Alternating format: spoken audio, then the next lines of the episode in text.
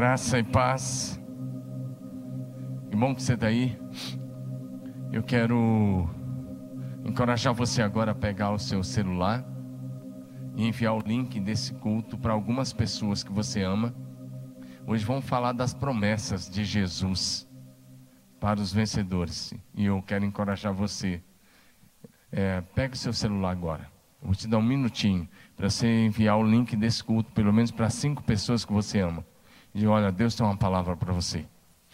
Você precisa ser um vencedor. Você precisa terminar bem. Então, mande agora o link desse culto. Nós estamos ao vivo pela TV Marília, canal 4, pega, que pega lá, seu sinal chega a Quintana, Pompeia, Oriente, claro, toda a cidade de Marília, Garça, Yocal Sul e Veracruz. E estamos aí pelas redes sociais, YouTube, Facebook, Instagram e você pode mandar o link deste culto para os seus amigos agora, para receber uma palavra poderosa da parte do Senhor Deus. Nós estamos, estamos dando continuidade à série de mensagens Apocalipse, o tempo do fim chegou. Nós queremos chegar a 20 mensagens. E hoje, agora de manhã, nós temos a mensagem número 15. E logo mais à noite, nós teremos a mensagem número 16.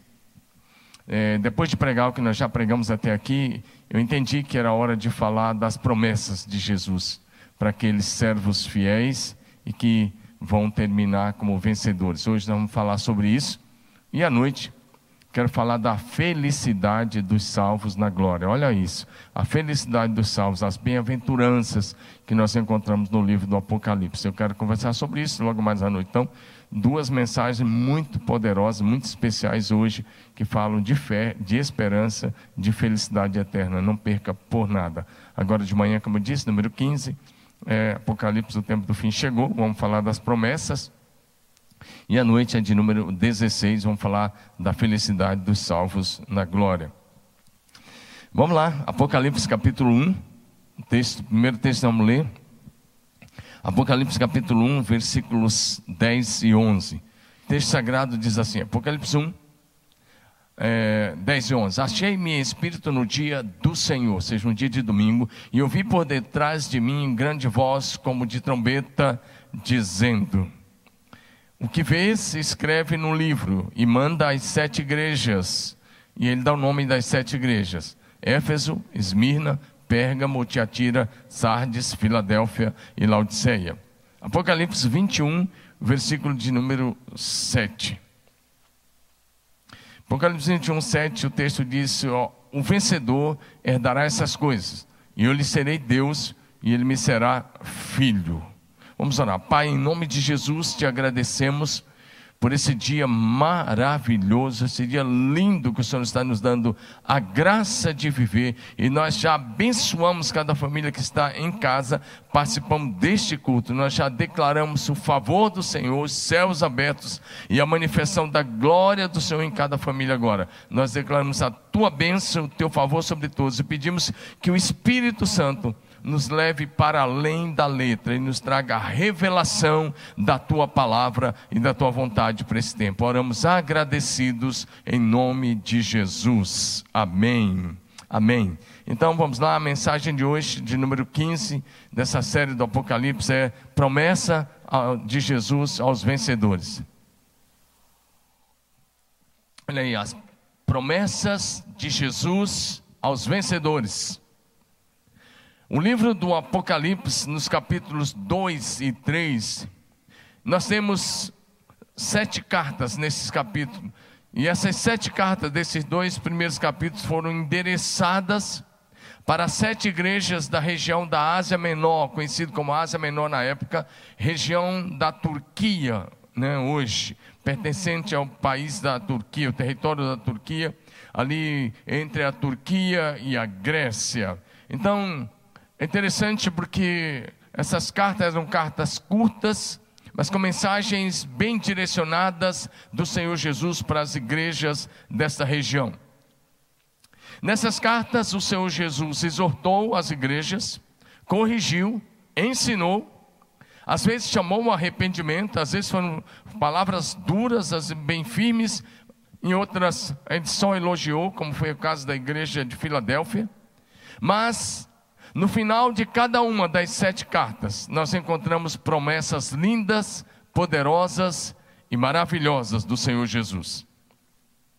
Ou seja, o Senhor Jesus Cristo, através do Espírito Santo, fez grandíssimas e maravilhosas promessas, falando de gloriosas recompensas para os seus servos fiéis e vencedores.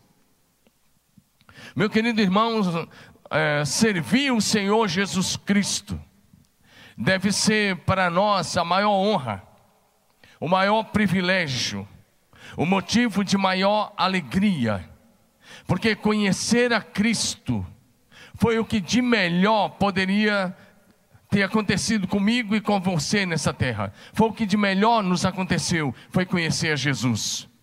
Porque viver sem Jesus é viver sem esperança é viver sem certeza de futuro. Mas com Jesus nós estamos garantidos eternamente.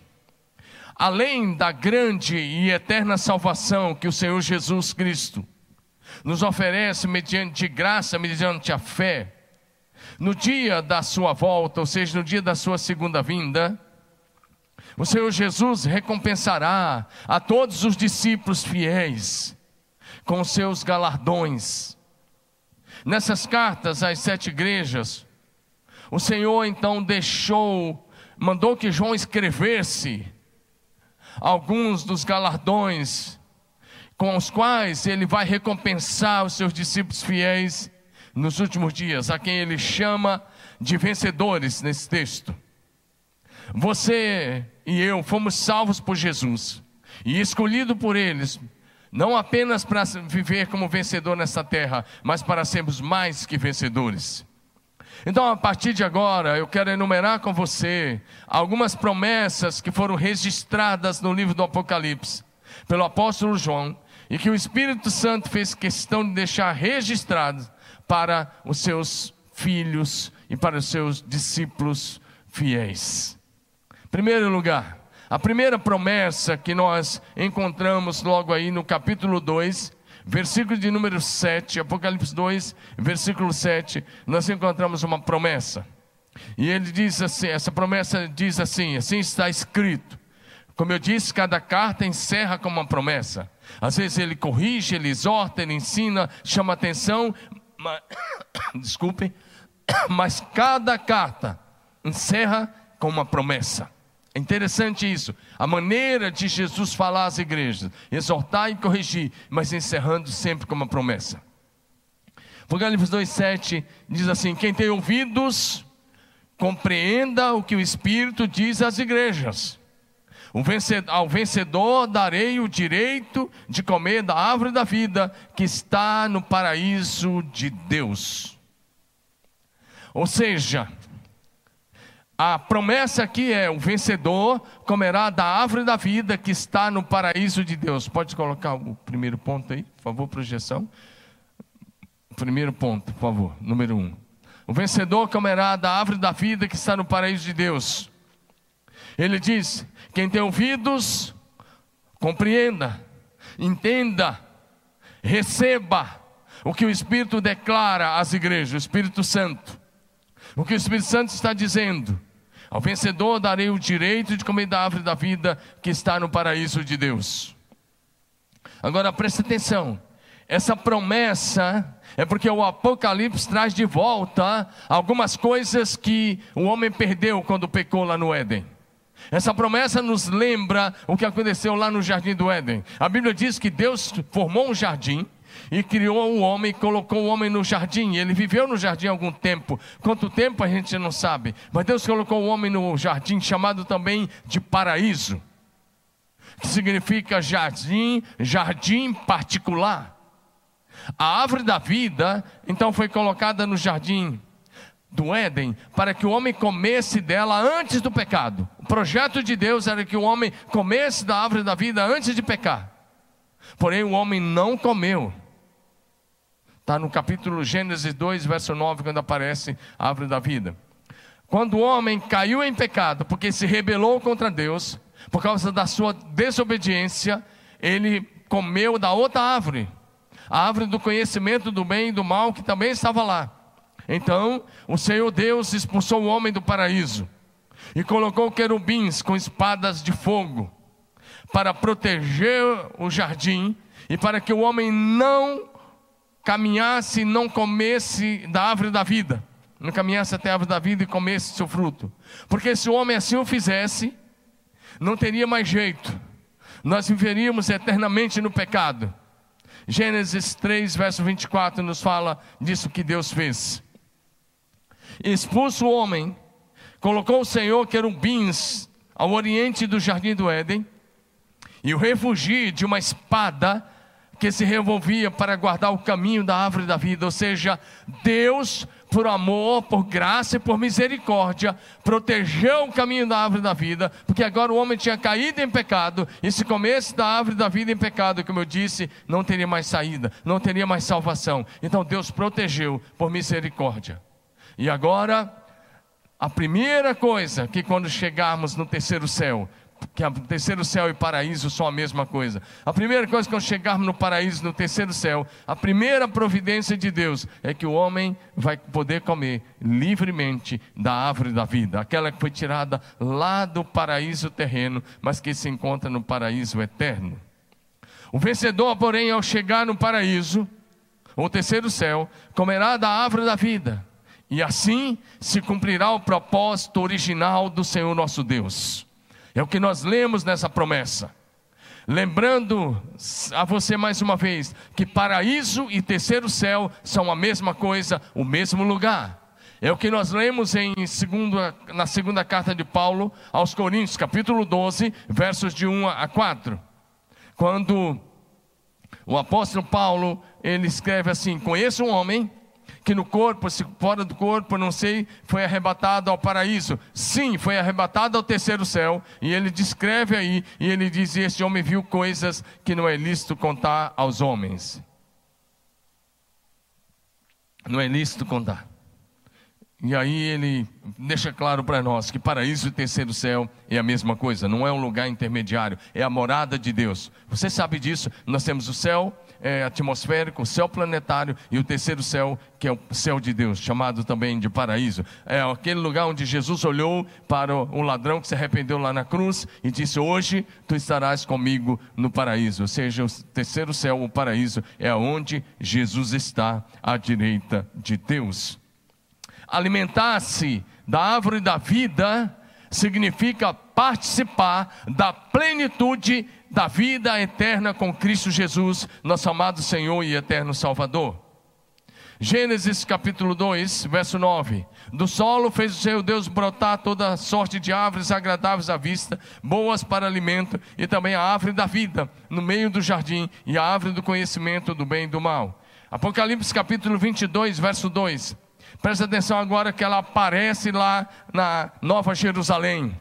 Ela agora aparece na cidade celestial, a árvore da vida. No meio da sua praça, de um, uma e da outra margem do rio, está a árvore da vida, que produz doze frutos, dando seu fruto de mês em mês. E as folhas da árvore são para a cura das nações, para a cura dos povos. É, então a providência de Deus é que o salvo, ao chegar na glória, ao entrar na cidade santa, ao entrar na nova Jerusalém, ou terceiro céu, ou paraíso, como você queira falar, é o mesmo lugar, ele está dizendo, ele vai comer da árvore da vida. Alimentar-se da árvore da vida será a maior honra, um grande privilégio que o homem jogou fora lá no primeiro jardim, um excelente prêmio, o galardão, a recompensa concedida somente aos discípulos fiéis e verdadeiros. Discípulos que lutam, que andam em santidade e que vencem o mundo com suas propostas, o pecado, a própria carne, o diabo e suas tentações.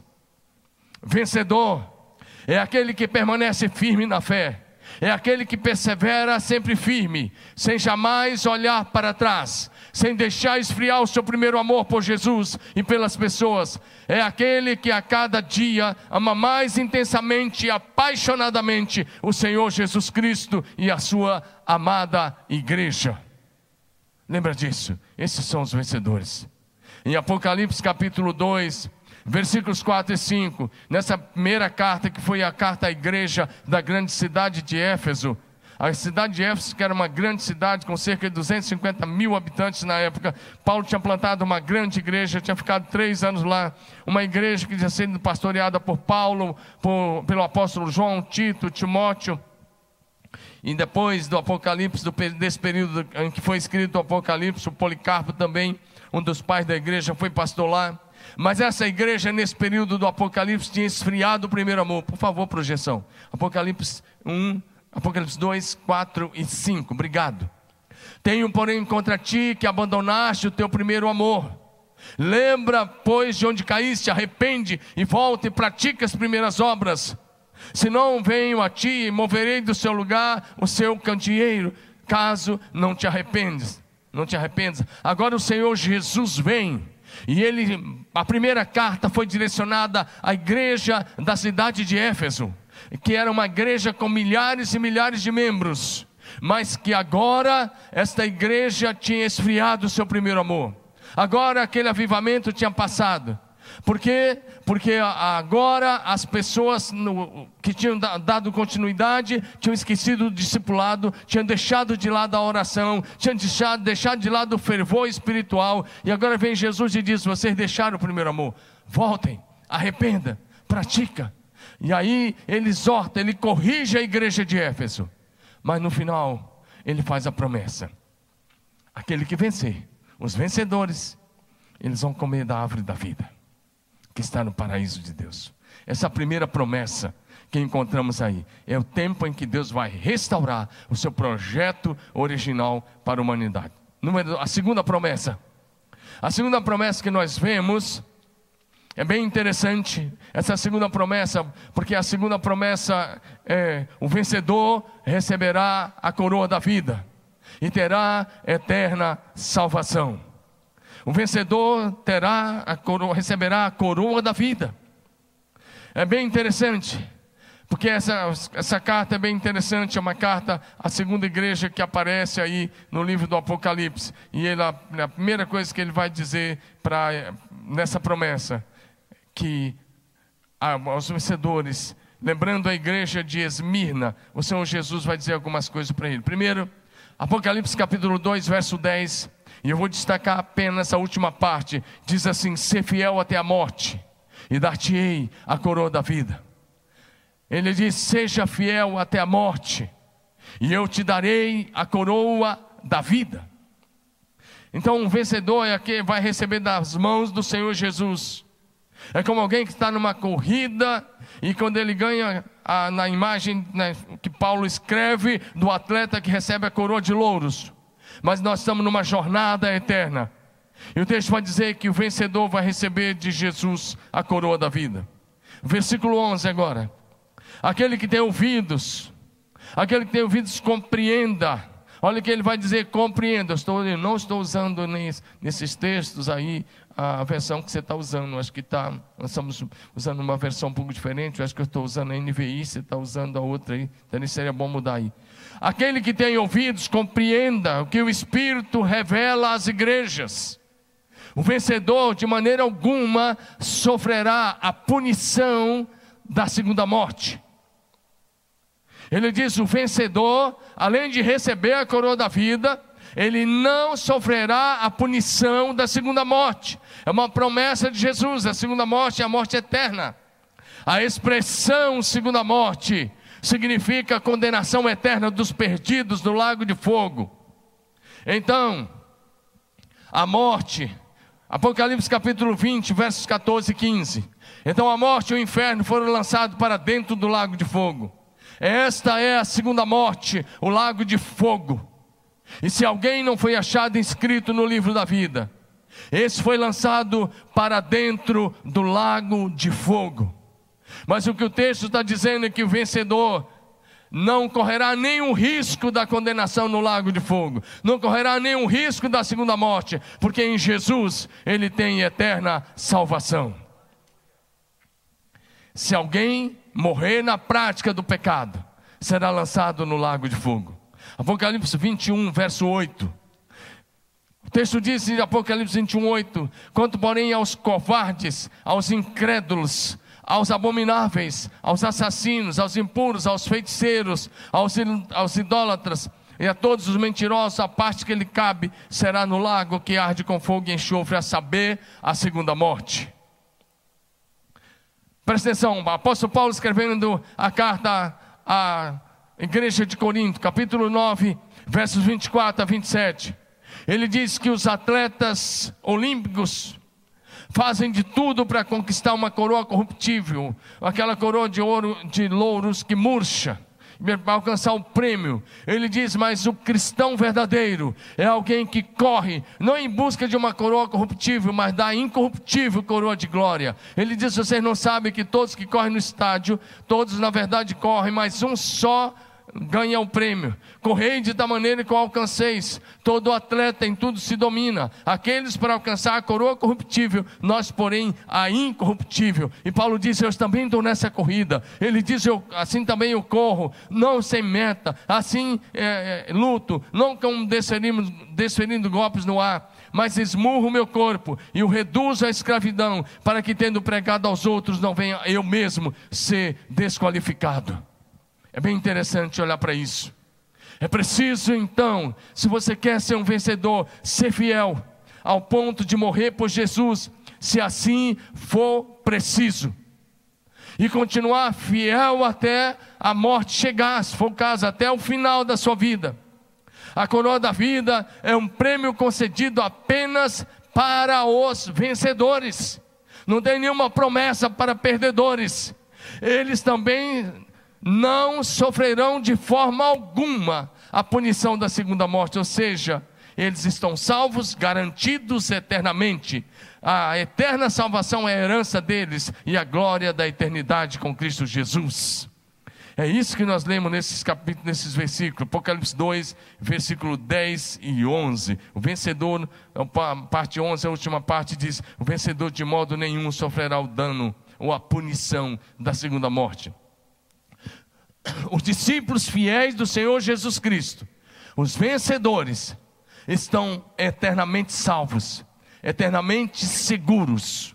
Romanos capítulo 8, verso 1 diz: Nenhuma condenação há para os que estão em Cristo Jesus, nosso Senhor. Nenhuma condenação há para os que estão em Cristo Jesus, nosso Senhor. Nenhuma condenação há. Ou seja, se você está em Cristo, você está salvo e eternamente seguro. Aleluia. E aí, Paulo, ah, desculpe, o João escreve aqui algumas coisas sobre os vencedores, claro, nas palavras de Jesus.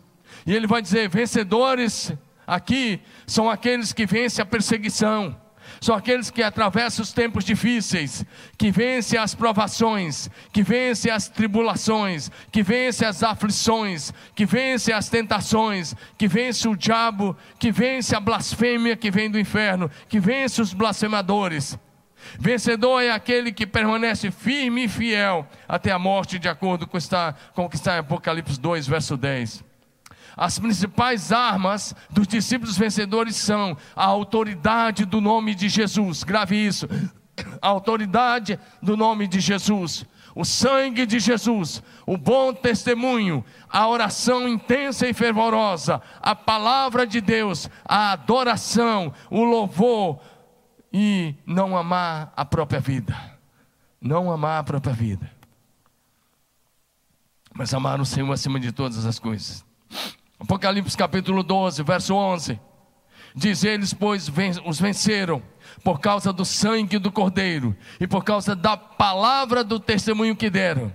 Porque mesmo em face da morte, não amaram a própria vida. Eles o venceram pelo sangue do Cordeiro e pela palavra do testemunho. Toda autoridade no céu e na terra pertence a Jesus. Mateus 28, 18. Jesus, aproximando-se, falou-lhes, dizendo: Toda autoridade me foi dada no céu e na terra. Portanto, a autoridade do nome do Senhor Jesus é uma das armas dos vencedores. Terceiro lugar, vencedor.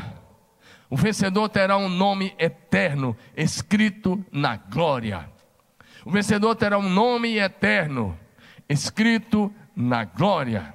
É o que está em Apocalipse capítulo 2, verso de número 17. Agora é a terceira carta, e nessa terceira carta a esta igreja, o Senhor Jesus começa a falar e, e, mais uma vez corrige, mais uma vez ensina, mais uma vez eh, dá direção, mas também faz promessa.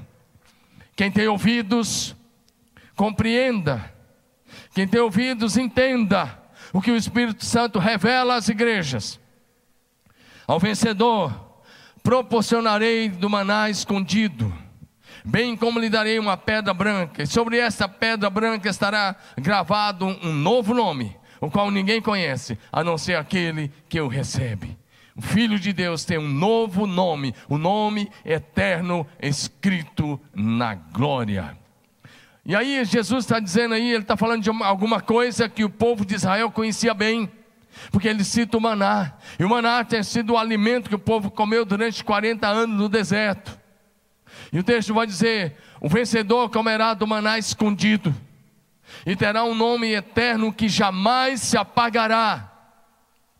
Maná escondido que Jesus usou aí é uma referência ao maná que o povo tinha comido, mas especialmente ao maná que Moisés tinha mandado Arão guardar dentro da arca da aliança. Era uma referência, uma pequena porção de maná que foi guardada numa, num, numa, num vaso de ouro dentro da arca da aliança. Êxodo capítulo 16, versos 33 a 34. Isso era para mostrar o que tinha acontecido e agora o Senhor está falando de algo celestial. Disse também Moisés a Arão: toma um vaso e mete nele um gomê, uma medida de maná e coloca diante do Senhor para guardar-se para as vossas gerações. Esse era para ser testemunho para os seus filhos, netos, bisnetos, para a sua descendência.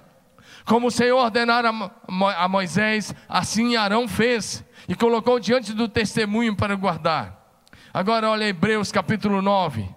Hebreus capítulo 9 vai recordando algumas coisas, mas no verso 4 ele diz assim: ele vai falar do Santo dos Santos.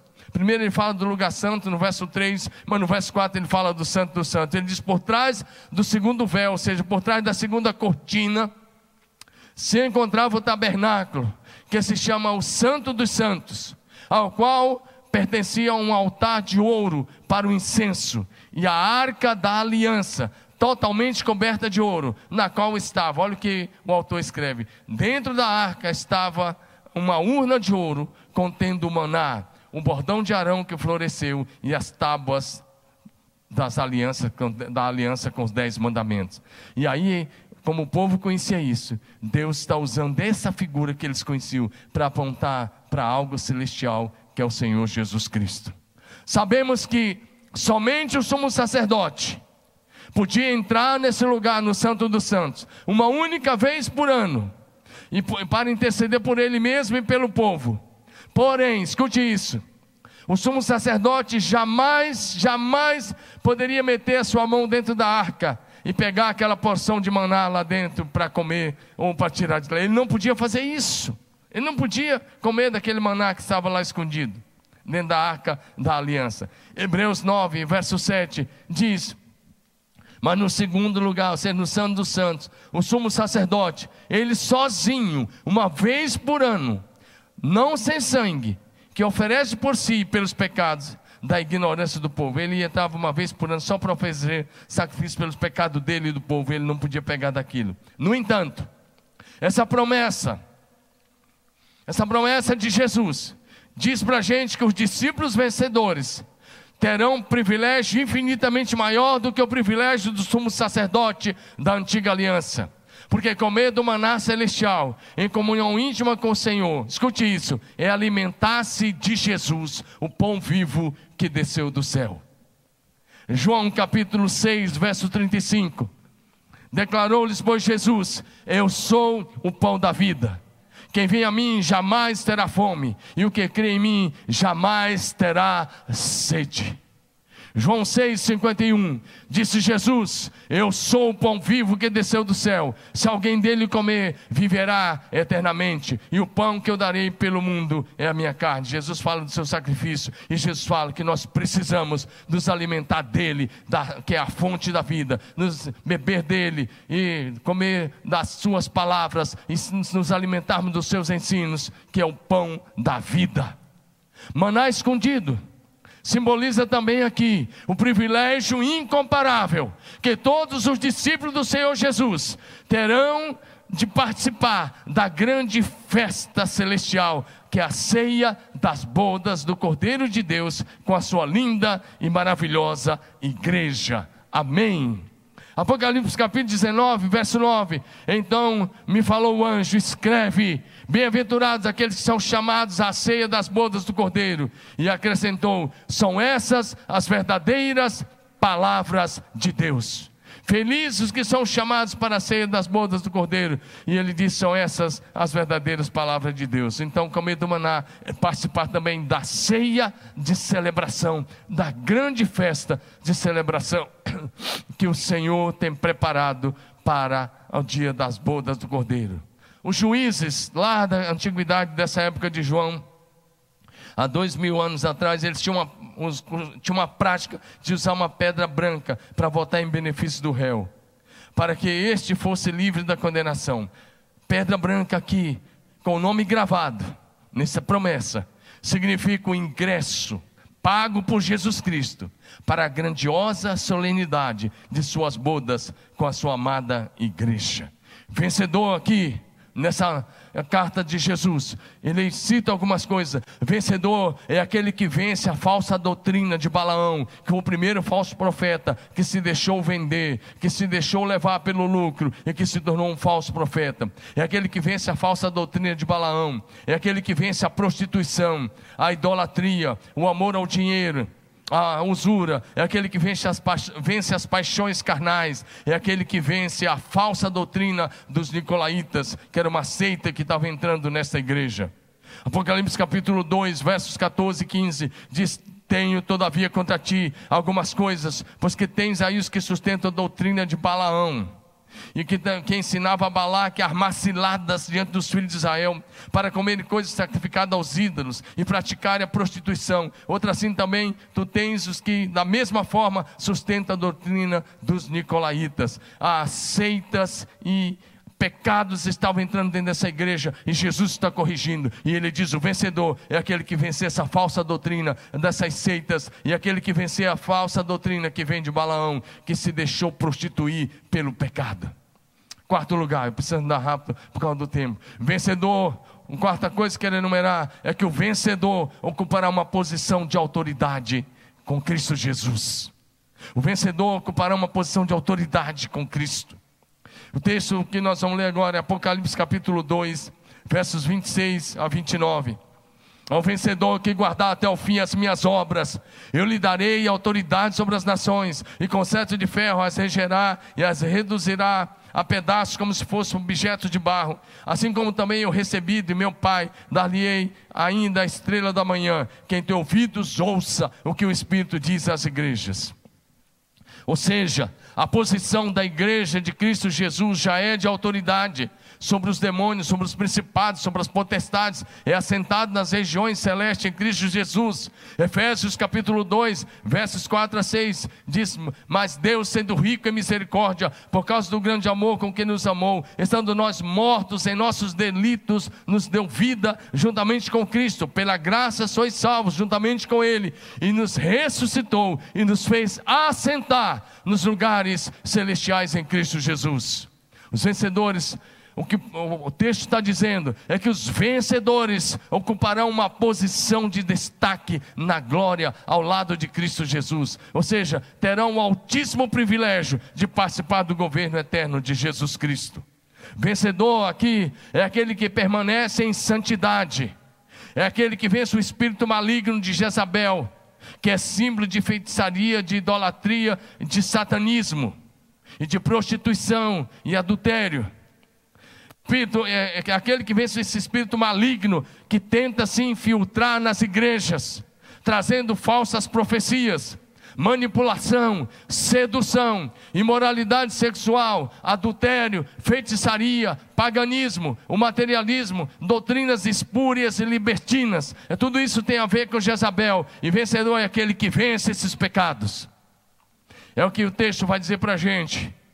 Em Apocalipse capítulo 2, versículos 20 a 22, o Senhor Jesus, ele diz: Tenho, porém, contra ti que toleras que essa mulher Jezabel, que a si mesma se declara profetisa, e não era, é tudo isso que eu enumerei agora há pouco, símbolo de feitiçaria, de idolatria, de adultério, de prostituição, tudo isso. Não somente ensine, ele diz, essa mulher ela está ensinando, mas ainda ela está seduzindo os servos, os meus servos a praticar prostituição, comerem coisas sacrificadas aos ídolos. E ele diz: Eu dei tempo que se arrependesse, mas ela não arrependeu. Não quer arrepender-se da sua prostituição. Eis que a próximo de cama, bem como, como em grande tribulação, os que com ela adulteram caso não se arrependa. Ou seja, se você quer ser um vencedor, você não pode cair na doutrina de Jezabel. Em quinto lugar, vencedor. O vencedor tem um nome escrito no livro da vida e será vestido de branco. Apocalipse capítulo 3, verso 5. Agora a carta à quinta igreja. Ah, assim o vencedor, diz o Senhor Jesus, são palavras de Jesus. Assim o vencedor andará trajado com vestes brancas, e de modo algum apagarei o seu nome do livro da vida. Pelo contrário, confessarei o seu nome na presença do meu Pai e dos seus anjos. Preste atenção nisso. Jesus disse ó, que o vencedor vai andar com ele e vai ter o nome mantido no livro da vida. O vencedor terá o nome confessado por Jesus diante de Deus o Pai, dos seus santos anjos e de todos os salvos na glória. Aqui é o dia em que você vai ser honrado. Só andará, escute isso, só andará com o Senhor Jesus vestido de branco na glória, quem já anda em santidade com Ele aqui na terra. Vou repetir: se você quer andar com Jesus de branco na glória da eternidade, é preciso que comece a andar em santidade com Jesus hoje. Porque quem não anda em santidade com Jesus hoje não estará com Ele. Só quem anda em santidade com Ele, aqui agora, eh, estará vestido de branco estar ao lado de Jesus é desfrutar de uma posição de honra, de amizade, de intimidade, de comunhão e amor eterno. Teu nome escrito no livro da vida é a garantia da eterna salvação. Mas teu o nome confessado por Jesus diante do Pai, diante dos seus anjos e diante dos salvos será uma grande honra. Será o momento da sua exaltação. Aqui é tempo da gente andar em humildade, mas nesse dia você será exaltado por Jesus. Mateus capítulo 10, verso 32. Disse Jesus: Aquele que me confessar diante dos homens, eu também o confessarei diante do meu Pai que está no céu. Escute isso, eu quero te falar algumas coisas importantes. O que é melhor para você? Conhecer alguém importante ou ser conhecido dele? Pense em alguém muito importante. O que é melhor? É você conhecê-lo pela televisão, ou conhecer das redes sociais, ou você ser amigo dele? Preste atenção. Escute isso, porque Deus quer falar muito ao seu coração agora. Melhor ainda é ser conhecido por Jesus diante de todos do céu, ser reconhecido por Jesus, ter o seu nome mencionado por Jesus diante de todos que habitam no céu. Escute, Melhor do que conhecer a doutrina da Bíblia é conhecer o Deus da Bíblia. Tá cheio de gente nessa geração que sabe uma série de coisas da Bíblia por causa pelo Facebook, Instagram, pelas redes sociais, pela TV, pelo show, por algum culto, mas não conhece Deus. Melhor do que conhecer a doutrina da Bíblia é conhecer o Deus da Bíblia. Melhor do que conhecer a doutrina de Deus é ser filho de Deus. Melhor do que ser conhecido na terra é ser conhecido no céu. Melhor do que ser honrado na terra é ser honrado no céu. Bem melhor do que ser famoso nessa terra é ser amado no céu. Melhor do que conhecer sobre Jesus é ser conhecido de Jesus e ser amigo de Jesus. Porque somente esses serão salvos. Mateus 7, 21 a 23. Jesus diz: Nem todo que me diz Senhor, Senhor entrará no reino do céu, mas aquele que faz a vontade do meu Pai que está nos céus. E ele disse: Muitos vão me dizer naquele dia: Senhor, Senhor, porventura nós não profetizamos em teu nome, e em teu nome não expulsamos demônios, e em teu nome não fizemos muitos milagres. Então lhes direi explicitamente: Nunca vos conheci, apartai-vos de mim, vós que praticais a iniquidade. Nem todo que diz Senhor, Senhor entrará no reino do céu, mas aquele que faz a vontade do Pai que está no céu. Nós estamos vivendo uma geração onde as pessoas cantam sobre Jesus, falam sobre Jesus, mas não conhecem Jesus. Estão parecendo Jó quando disse no final: Antes eu te conhecia de ouvir falar, mas agora eu te conheço de contigo caminhar. Meu irmão, a sua experiência, você conhece Jesus de com ele caminhar? Os seus olhos veem Jesus? Você contempla Ele pela fé? Se não, eu te convido a mudar essa realidade hoje. Porque melhor do que você conhecer coisas sobre Jesus, a doutrina de Jesus, é você ser amigo íntimo de Jesus. De que adianta? De que adianta ser amigo dos homens, se você não é amigo de Deus? De que adianta você agradar os homens, agradar as pessoas, se a tua vida não agrada a Deus, se o teu estilo de vida não é aprovado por Deus? De que adianta você ser aprovado pelos homens e ser reprovado por Deus? De nada adianta ser aplaudido na terra e ser reprovado no céu. Sabia que Deus aprova, que Deus elogia, que Deus aplaude? Esse dia aqui, Jesus vai estar tá dizendo que você pode ser aplaudido. Jó capítulo 1, verso 8. Perguntou-lhe ainda o Senhor, perguntou o Senhor ainda a Satanás: Você observou meu servo Jó? Olha Deus elogiando aqui. Por isso que eu disse: melhor do que ser elogiado na terra é ser elogiado no céu. Melhor do que ser elogiado pelos homens é ser elogiado por Deus. E Deus elogia. Olha o que Deus diz sobre Jó, Jó 1,8. Porque ninguém há na terra semelhante a ele. Deus está dizendo, ele é o melhor servo que eu tenho nessa geração. Na geração de Jó, ele era o melhor servo. Foi Deus quem disse: ninguém há na terra semelhante a ele, homem íntegro e reto e temente a Deus que se desvia do mal. Ou seja, o estilo de vida de Jó arrancou um elogio de Deus arrancou o aplauso do céu. Que o seu estilo de vida possa arrancar a aprovação do céu, o elogio do céu, o aplauso do céu. O Senhor nos confiou talentos. E a nosso dever é multiplicar os talentos. Para que no último dia nós possamos ouvir as palavras do Senhor Jesus. Mateus 25, quando ele diz: Muito bem, servo bom e fiel. Sobre o pouco foste fiel, sobre o muito eu te colocarei. Entra e participa da alegria do teu Senhor. Naquele grande e glorioso dia, na volta do Senhor Jesus, Ele vai proclamar o nosso nome, o seu nome, se você for fiel, o meu nome, o seu nome, diante do Pai, diante dos santos anjos, diante dos salvos. Nesse momento será o momento em que você receberá o aplauso do céu. Sim, o aplauso dos anjos e dos salvos. Você será aplaudido no céu por milhões ou bilhões de anjos e de salvos no último dia, quando o Senhor Jesus falar: servo bom e fiel. Você foi fiel, você venceu. Entra. Será o momento do seu aplauso. Será o momento que você vai ser aplaudido, ovacionado no céu. Viva de tal maneira porque os vencedores serão aplaudidos no céu. Vencedor aqui é aquele que ora sempre, é aquele que vigia, é aquele que conserva a fé que recebeu, é aquele que não negocia sua fé, que não volta atrás, é aquele que vive em santidade, é aquele que não mancha as suas vestes com a contaminação do pecado. Olha o que Jesus escreveu a essa igreja de Sardes. Versículos 3 e 4: Lembra-te, pois, o que tens recebido e ouvido, guarda-o, arrepende-te, porque se não vigiares, virei como ladrão, e não conhecerás de modo algum em que hora virei contra ti. Tens, contudo, em Sardes, umas poucas pessoas que não contaminaram as suas vestes e andarão de branco, junto comigo, pois são dignas. E aí é que ele vai dizer: o vencedor vai andar de branco. Não manche as suas vestes, elas estão manchadas. Hoje você precisa se arrepender e pedir ao Senhor para te dar vestes alvas, sandálias novas anel novo. Volte para a casa do Pai. Sexto e penúltimo lugar. O vencedor será a coluna no santuário de Deus. Apocalipse capítulo 3, verso 12.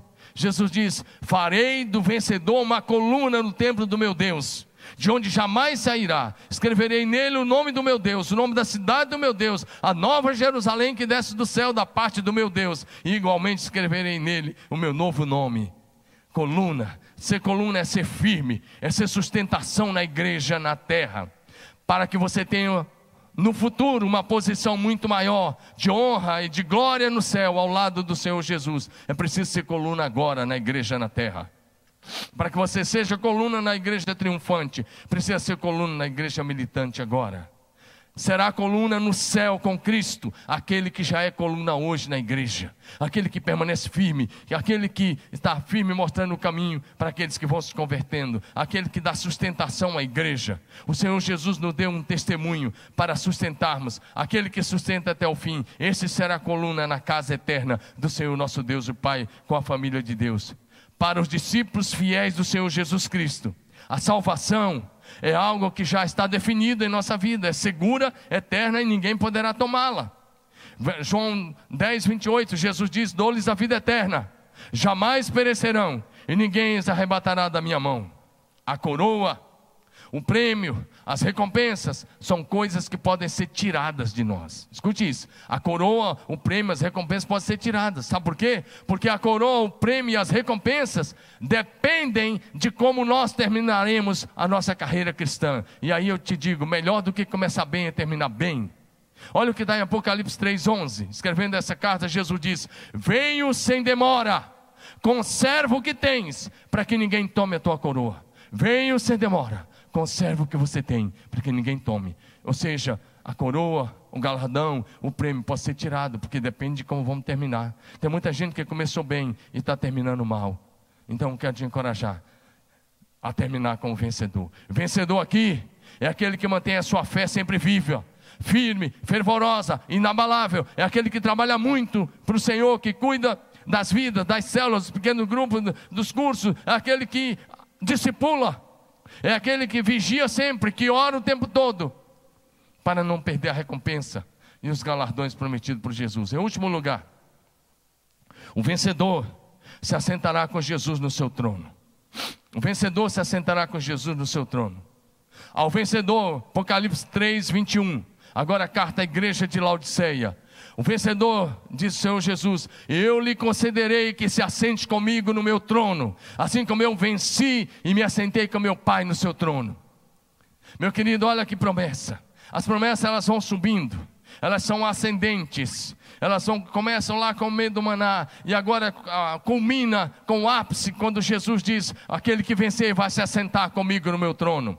Essa, meu querido irmão, será a maior honra o maior presente, o maior prêmio, o maior galardão, a maior recompensa, o mais alto privilégio, o mais excelente galardão que um homem pecador, redimido, regenerado, liberto, salvo, poderá ter, assentar-se com Jesus Cristo no seu trono de glória.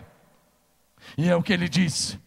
O vencedor aqui Presta atenção, essa era uma igreja que tinha se desviado, estava se afastando. Jesus estava do lado de fora dela. Ele exorta a igreja de Laodiceia. Ele diz coisas firmes para ela, dizendo que ela estava a ponto de vomitá-los. Mas ele diz: Eu estou à porta e bato. O vencedor aqui é aquele que não ama o dinheiro, não é morno nem frio, é quente. O vencedor é alguém quente é cheio do fogo do Espírito Santo, é fervoroso, é avivado na fé, é perseverante na oração, é perseverante na adoração, no ensino, na pregação, no testemunho, é alguém que ouve a voz de Jesus, que abre a porta da sua casa, que recebe Jesus na sua casa, que tem a experiência da mesa com Jesus, de ceiar com Ele. Olha o que Jesus diz: conheça as tuas obras. Você não é frio nem quente. Quem dera fosse frio ou quente. Assim porque és morno e não és quente nem frio, estou a ponto de vomitar-te da minha boca.